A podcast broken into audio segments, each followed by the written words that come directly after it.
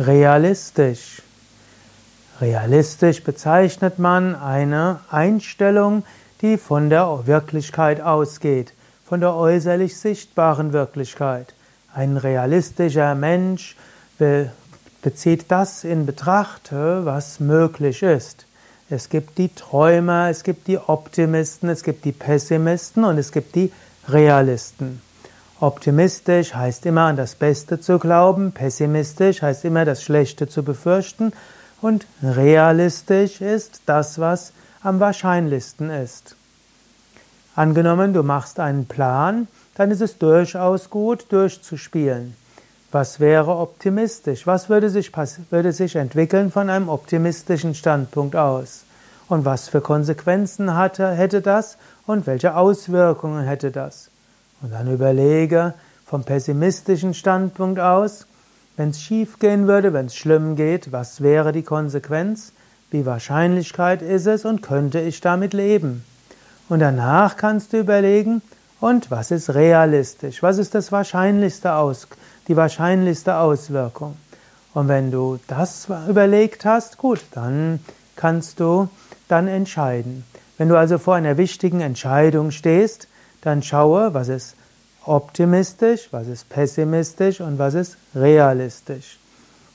Lass dich nicht immer nur vom scheinbar realistischen treiben. Die größten Erfindungen der Menschheit sind nicht gekommen durchs Realistische. Paradoxerweise sind die großen Erfindungen der Menschheit entweder gemacht worden von den Optimisten oder den Pessimisten. Wer große Angst hat, dass irgendetwas geschieht, baut vor und macht Erfindungen. Angst ist ein großer Motivator des Menschen. Und die, es ist durchaus gut, dass es Pessimisten gibt, die fürs Schlimmste vorbeugen. Und es ist auch gut, dass es Optimisten gibt, die an das Unmögliche glauben. Die Träumer, die Kreativen, die aus dem Realistischen aus, rausgehen wollen. Und diese hm, ja, entweder Optimisten, die Kreativen, die Künstlernaturen, die machen das Leben letztlich auch schön und sie machen auch letztlich unsere Realität anders. Sie verändern das, was realistisch ist. Künstler sind oft etwas verrückt. Kreative verlassen oft die normalen Alltagsdinge. Und wenn du selbst eher ein realistischer Mensch bist, dann sei dir bewusst, es ist realistisch davon auszugehen, dass die Kreativen und die Verrückten und die Künstler die Welt verändern. Aber natürlich, wenn alle nur verrückt sind, dann kommt auch zu nichts. Und so ist es auch gut, dass ein paar Menschen da sind, die realistisch die Dinge abschätzen und dann das Ganze rational überlegen. Natürlich, es gibt leider viele Menschen, die zum Beispiel die Gefahren von manchem überschätzen und von manchen unterschätzen. Zum Beispiel, es ist jetzt das Jahr 2018, es gibt Menschen, die überschätzen die Gefahren durch WLAN-Strahlen und andere. Es kann sein, dass diese, dass da durchaus gesundheitlich negative Wirkungen sind. Wenn aber diese Menschen darüber sprechen und gleichzeitig eine Tafel Schokolade essen, dann ist das ein bisschen lächerlich. Denn eine ganze Tafel Schokolade hat viel Zucker.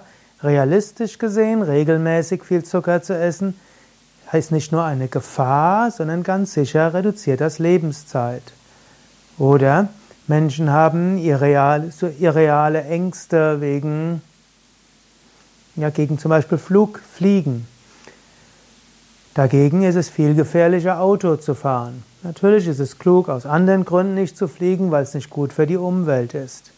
Oder es gibt Menschen, die bauen sich ein großes Niedrigenergiehaus irgendwo, am Stadtrand in einem Neubaugebiet und denken, sie tun was für die Ökologie. Aber derjenige, der in einem Hochhaus wohnt, in einem kleinen Ein- oder Zwei-Zimmer-Apartment, der lebt erheblich ökologischer als der, der in der Natur äh, letztlich der Natur Raum wegnimmt. Viel besser wäre es, dieses Bauland einfach Welt wachsen zu lassen und woanders zu sein.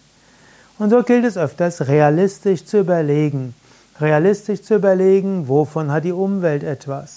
Oder ein anderes Beispiel, ich bin ja Gründer und Leiter von Yoga Vidya und ich nenne es gerne, wir haben einen No-Nonsense-Ökologie.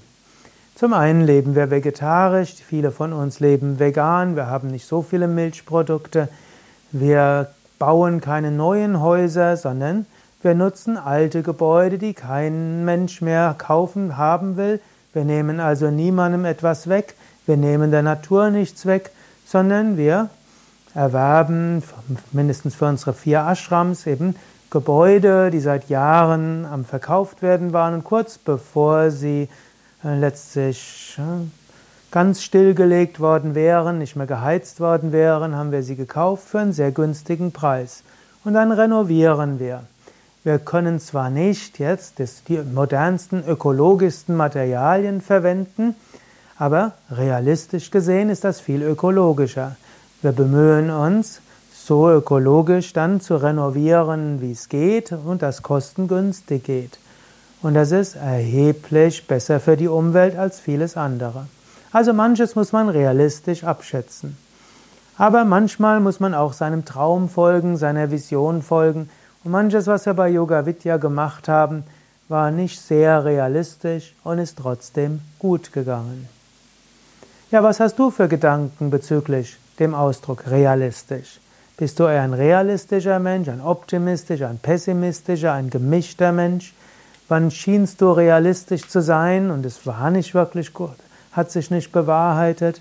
Wann sind deine kühnsten Träume wahr geworden? Wann deine schlimmsten Befürchtungen? Schreib's doch in die Kommentare oder überlege selbst. Realistisch gesehen ist nicht immer das Realistische das Wahrscheinliche.